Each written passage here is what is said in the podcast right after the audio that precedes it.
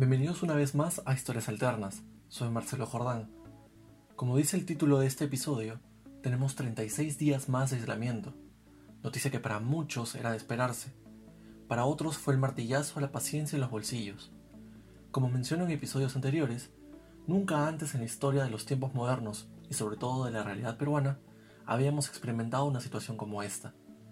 Estamos pasando momentos de angustia e incertidumbre, sin tener un panorama claro de lo que viene en el futuro. Por el momento, gran parte de la población peruana está sintiendo el golpe de las consecuencias que implica vivir en una pandemia. Muchos alegan que necesitan ingresos para poder sobrevivir y han regresado a las calles con la finalidad de retomar sus empleos. Y es que más del 80% de los peruanos viven en la informalidad. El argumento es simple. No salgo a trabajar, no como. Esto genera que olas de personas vuelvan a concentrarse en lugares comerciales como los Gamarra, sin importarles el alto nivel de contagio.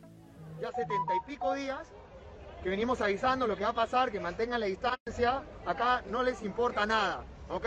Nosotros tienen que entender las autoridades, yo no soy tu mamá, yo no soy su papá, para no sé qué forma decirles que esto es grave lo que está sucediendo, ¿ok?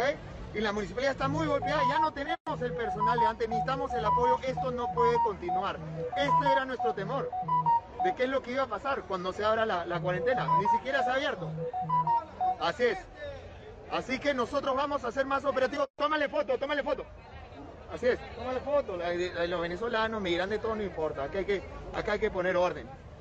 Esto es porque las cuarentenas se extienden, la gente pierde el empleo, la economía, los hospitales revientan, los policías se infectan, los soldados se infectan y todos nos, nos fregamos. Esto es lo que está pasando. Entendemos mucha necesidad, pero no vengan ahorita a la victoria, no vengan, no vengan. No están entendiendo que somos el distrito más infectados de todo el Perú.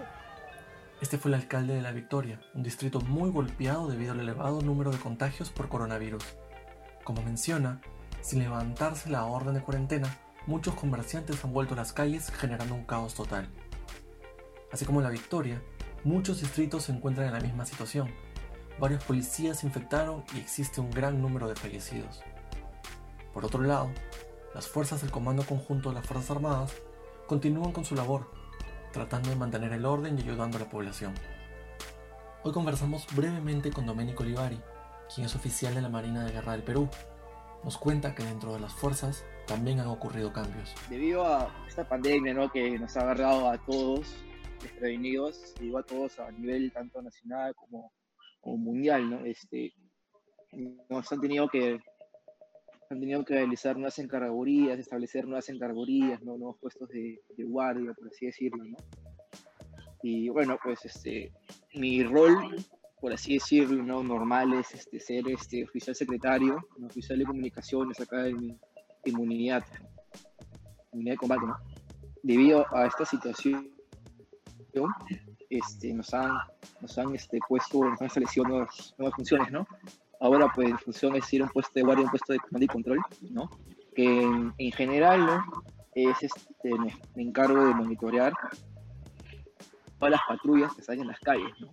De recibir eh, su parte personal, parte de movilidad, de armamento, se han relevado completos, quienes faltan, el tema de si se han infectado, si, no sé, pues han hecho intervenciones a personal civil, ¿no? Que no están cumpliendo con las normas, ¿no? Toda esa información de las patrullas yo la, yo la recopilo, la consolido, ¿no? Y, y la vuelvo a enviar a mi superior. Ese es grosso modo lo que ahora yo me encargo. Él nos comenta que desde un inicio se manejaron todas las estrategias para poder controlar la situación. Claro, o sea, una vez que hubo el primer infectado, creo que fue en los primeros días de marzo, ya se estaban haciendo las evaluaciones para ver cómo enfrentar este virus, ¿no?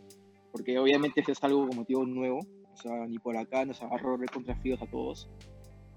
Y bueno, pues no, ya cuando hubo primer infectado hubo sus coordinaciones previas, los altos mandos, a ver qué se puede hacer, ¿no? Y ya una vez que Vizcarra dio la orden y, bueno, dio este, a conocer el estado de emergencia y la cuarentena, pues se, ejecutó lo, lo, antes planeado. ¿Cuáles fueron las primeras acciones que tomaron ustedes, concretamente en la Marina?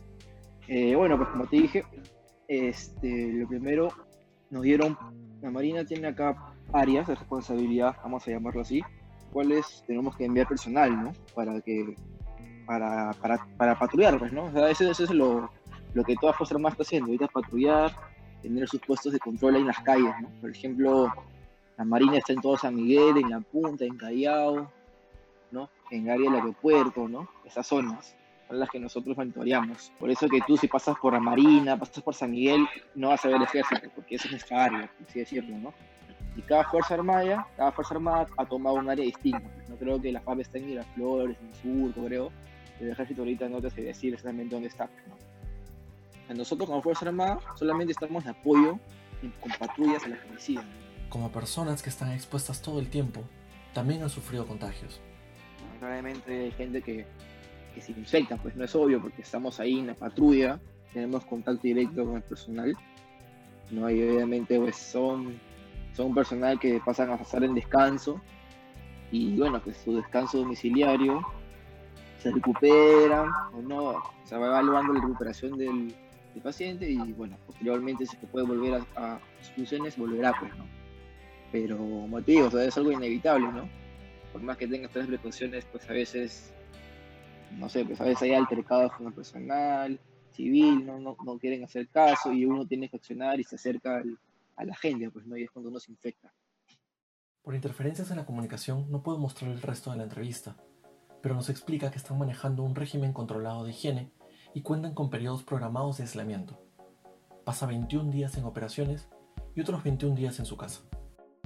Irónicamente, Domenico me explica que el sentimiento de un militar y un policía es el de regresar a sus casas y pasar todo el tiempo con su familia, cosa que muchos de nosotros podemos no valorar y tenemos el deseo de salir a las calles y sentirnos libres, sin importar el esfuerzo que hacen estas personas por llevar tranquilidad a todos los rincones del país. Podemos ser un poco más empáticos con el resto. No pensemos que este virus es un juego y expongamos nuestras vidas y las de los que más queremos. Reinventémonos para encontrar otras formas de ingreso. Y como siempre digo, juntos los peruanos hemos logrado cosas geniales. Desde este pequeño y humilde espacio como lo es Historias Alternas, Aprecio el esfuerzo que realizan doctores, enfermeros y oficiales por hacer que el país continúe en pie. Gracias por escuchar este programa, y aunque corto, espero poder llegar a transmitir tu mensaje. Comparte los episodios para poder llegar a más personas y así generar que la comunidad de alternos crezca. Recuerda suscribirte, ya sea que estés escuchando en Spotify o YouTube. Yo soy Marcelo Jordán y esto fue Historias Alternas. Hasta la próxima semana.